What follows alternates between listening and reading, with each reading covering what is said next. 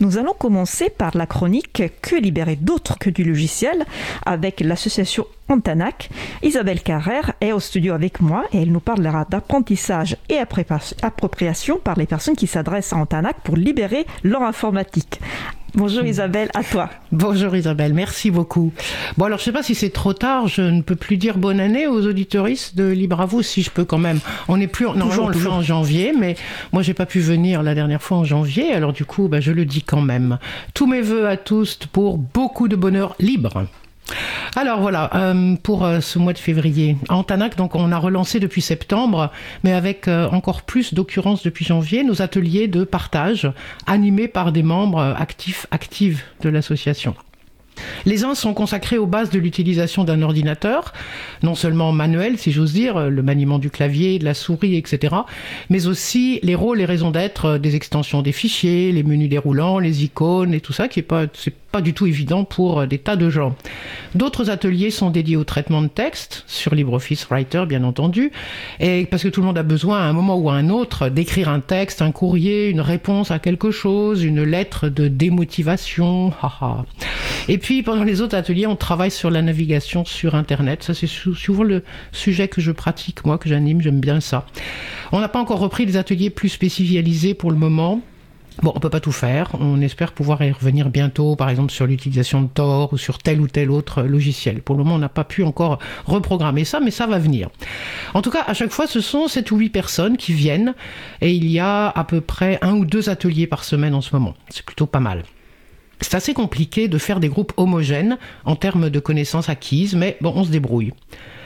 Je reste toujours assez surprise, c'est ça que je voulais partager un peu avec vous aujourd'hui, euh, malgré tout, de ce que la curiosité, même si elle n'est pas immédiatement présente, est finalement assez simple à développer, à condition de poser les bonnes questions.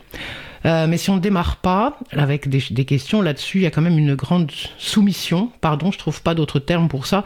Je veux dire que chaque personne qui vient vers nous se contente majoritairement de ce qui est proposé sur son téléphone ou sur les postes en libre accès, libre service ailleurs, dans les cybercafés ou etc.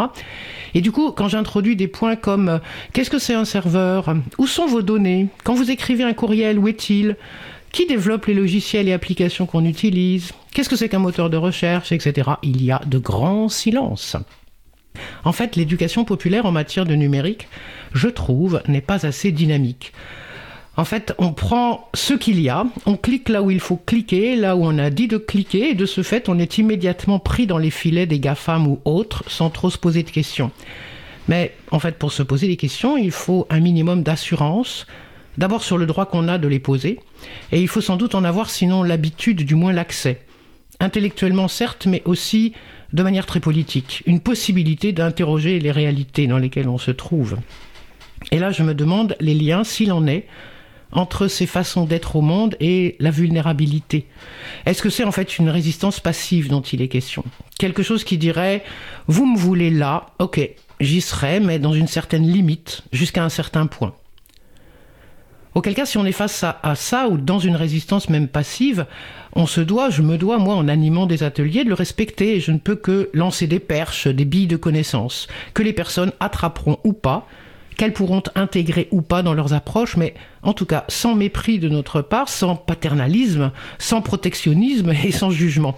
C'est pas si simple à mettre en œuvre dans l'éducation populaire de proposer sans imposer, de montrer ou de nommer sans assommer. Je vais prendre un exemple très concret et d'actualité. Les lois qui sortent actuellement sur des outils numériques se basent désormais sur une modalité de consentement a priori. Celle sur l'ouverture et la gestion d'un espace santé, par exemple. Elle est passée en catimini en août dernier, 2021, à l'Assemblée. Le texte est assez clair, pour peu qu'on s'y attarde un peu ce que j'ai fait.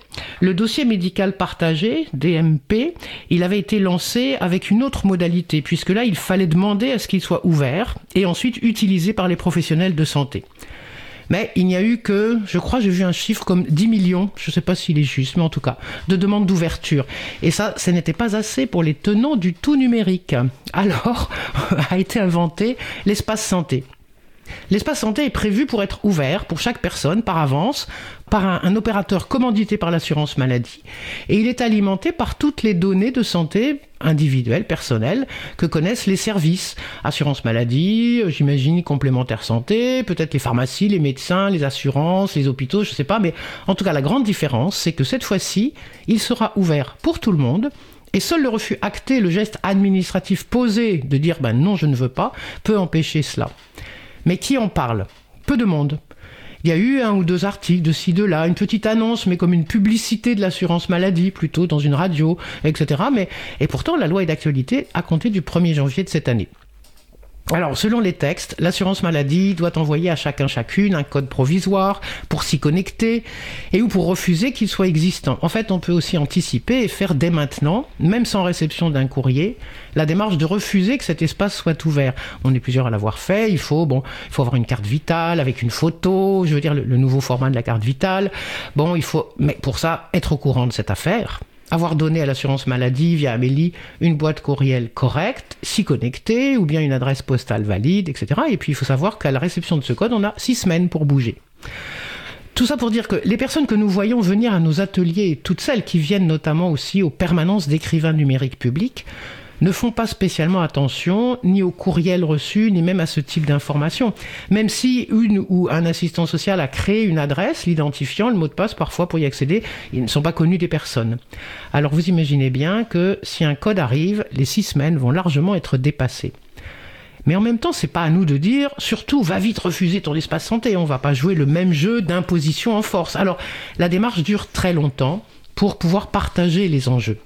Et pour moi, l'éducation populaire, elle est là aussi. Elle est à la fois de d'expliquer, d'apporter des, connaissances, des choses, mais aussi de pouvoir donner des façons de réfléchir et de faire des choix avec discernement. Mais quand j'explique des choses de cette nature dans des ateliers, que je pose la question pour chaque personne, il n'y a pas la moitié des gens qui voient de quoi je parle en fait. Et tous les termes utilisés, un espace personnel, un espace santé, un identifiant, un code provisoire, etc., sont faits si ce n'est pour faire peur et perdre la moitié des gens, du moins pour cloisonner et empêcher quand même un accès un peu simple. Chaque site, chaque administration, chaque vendeur de quelque chose vous fait ouvrir un espace. Et en fait, de l'espace, il n'y en a pas. Et en tout cas, pas un espace très joyeux, ni donc maîtrisé, avec lequel on peut faire quelque chose. Tout est fait pour que les personnes suivent le mouvement, fassent ce qu'on leur dit, au moment où on le leur dit, et même considèrent que c'est bon, c'est bien, voire c'est pour leur bien. Et que les experts qui ont inventé tout ça le font évidemment pour de bonnes raisons. C'est très très très difficile de faire bouger ce type de mentalité. Et c'est pas une question d'intelligence, hein, c'est vraiment une question d'éducation. Les ateliers que nous animons ont aussi cela pour ambition, ça va de pair pour nous avec euh, la pratique et l'utilisation des logiciels libres, ces ouvertures sur le droit à interroger, s'interroger sur ce avec quoi on est d'accord et sur les enjeux sous-tendus par ces choix. Mais là, il y a du boulot. Hein. Merci Isabelle pour euh, cette belle chronique qui nous donne un, un aperçu très très concret. Euh, on avait l'impression d'être avec toi euh, aux, aux, ateliers, de ce qui peut se passer dans un dans un atelier en Tanac. donc mon collègue Fred sur le salon de WebChat parlait de dictature de la commodité en quelque sorte. Mmh, Quand tu mmh. parlais au début, oh, bah, on fait les choses, voilà, comme ça on, on dit on ça, va, là, pratique, on, on voilà, c'est pratique, on va, on, on dit d'aller. Ouais. Et donc merci merci Antanak qui fait cet exercice très difficile de proposer sans imposer. Euh, et donc ces exercices très très difficiles, mais très enrichissant aussi, indispensable ouais. et enrichissant, euh, qui est euh, finalement l'exercice typique de la de l'éducation populaire. Euh, donc merci vraiment pour cette belle chronique. Je je te dis à la, au mois prochain. Oui, au mois prochain. Merci beaucoup. merci.